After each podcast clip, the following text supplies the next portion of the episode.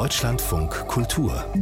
Studio 9 Interview es ist Montag, der 29. Januar und vielleicht waren Sie ja Zeuge am Wochenende, gerade gestern am Sonntag auf deutschen Schienen sollen nämlich äh, Schienen sollen nämlich zahlreiche Geisterzüge unterwegs gewesen sein. Da musste die Deutsche Bahn dann mit Leerfahrten Züge dorthin bringen, wo sie heute gebraucht werden nach dem Streik der GDL. Also sollten Sie heute mit der Bahn unterwegs sein, es soll hier und da noch ruckeln, wie man hört, aber besser ruckelig vorankommen als gar nicht. Oder? Lena Rutkowski ist Professorin für Arbeitsrecht an der Uni Gießen und sie forscht dort zu Arbeitskämpfen. Frau Rutkowski, guten Morgen. Guten Morgen. Ihr Fazit zum Arbeitskampf der GDL in einem Satz? Parteien sind zurück am Verhandlungstisch. Das äh, muss alle Beteiligten freuen. Selbst die ehemalige Gewerkschaftspartei SPD hatte zuletzt kaum noch Verständnis für die harte Haltung der GDL. Täuscht das oder war die Zustimmung zu diesem Streik auch in der Bevölkerung eher gering?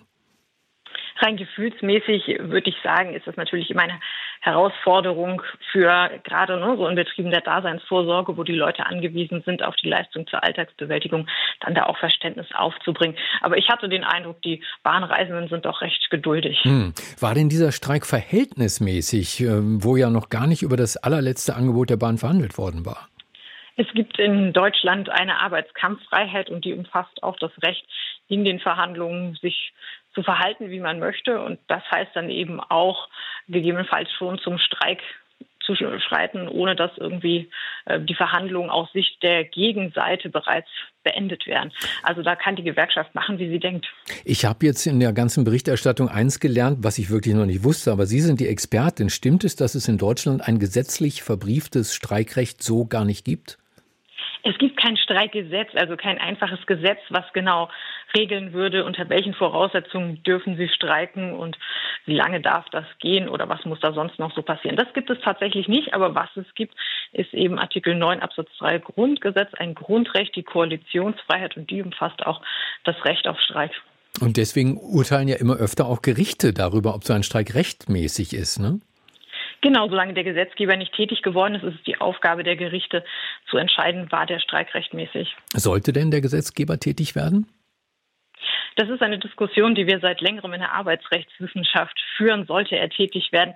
Wenn ja, wie sollte er tätig werden? Aber ich persönlich glaube jetzt nicht, dass da irgendetwas kommt in der nächsten Zeit. Es ist doch ein politisch sehr heikles Thema. Unionspolitiker und Arbeitgeber plädieren für eine gesetzliche Beschränkung des Streikrechts, zumindest für Beschäftigte in der kritischen Infrastruktur, Krankenhäuser, Müllabfuhr, auch bei der Bahn. Wäre das rein verfassungsrechtlich überhaupt möglich? Verfassungsrechtlich ist es im Grundsatz möglich. Man müsste dann schauen, welche genaue Ausgestaltung die Politik sich so vornimmt. Ne? Also es gibt bestimmte Gestaltungen, die gehen nicht. Was man zum Beispiel nicht machen könnte, wäre eine Zwangsschlichtung, wo also ein staatlicher Schlichter etwa den Parteien vorgibt, wie sie sich zu einigen haben.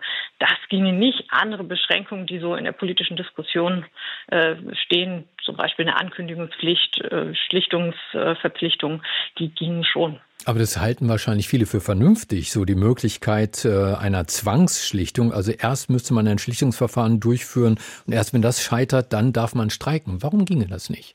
Ah, Vorsicht. Also die Zwangsschlichtung heißt, äh, der Zwangsschlichter beendet dann auch den Arbeitskampf. Also die Zwangsschlichtung heißt nicht, es ist obligatorisch zunächst einmal in eine Schlichtung zu gehen, die Schlichtung zu versuchen und erst wenn die gescheitert ist, darf gestreikt werden. Mhm. Da hätte ich verfassungsrechtlich jetzt keine Bedenken. Das andere ist die Zwangsschlichtung, die hatten wir in der Weimarer Republik etwa mal, wo dann also der staatliche Schlichter sagt, so und so muss der Tarifvertrag aussehen, ihr dürft jetzt nicht mehr streiken, so müsst ihr euch einigen. Ähm, das ginge nicht. Für wie groß halten Sie denn als Arbeitsrechtlerin überhaupt den Druck auf die Politik, jetzt am Streikrecht insgesamt mal was zu ändern? Wird jetzt das immer so weitergehen, wie wir es kennen, oder wird sich mal was bewegen? Ich glaube nicht, dass sich da was ändert, sobald der Streik vorbei ist und die Parteien zurück sind am Verhandlungstisch. Und wir haben jetzt auch, wohl, was ich so höre, bis März äh, erstmal keine Arbeitskämpfe. Da glaube ich, wird das relativ schnell wieder in Vergessenheit geraten, sodass wir mit einem Streikgesetz, glaube ich, nicht rechnen müssen. Sagt Lena Rutkowski. Sie ist Professorin für Arbeitsrecht an der Uni Gießen. Danke, dass Sie bei uns waren. Ich danke.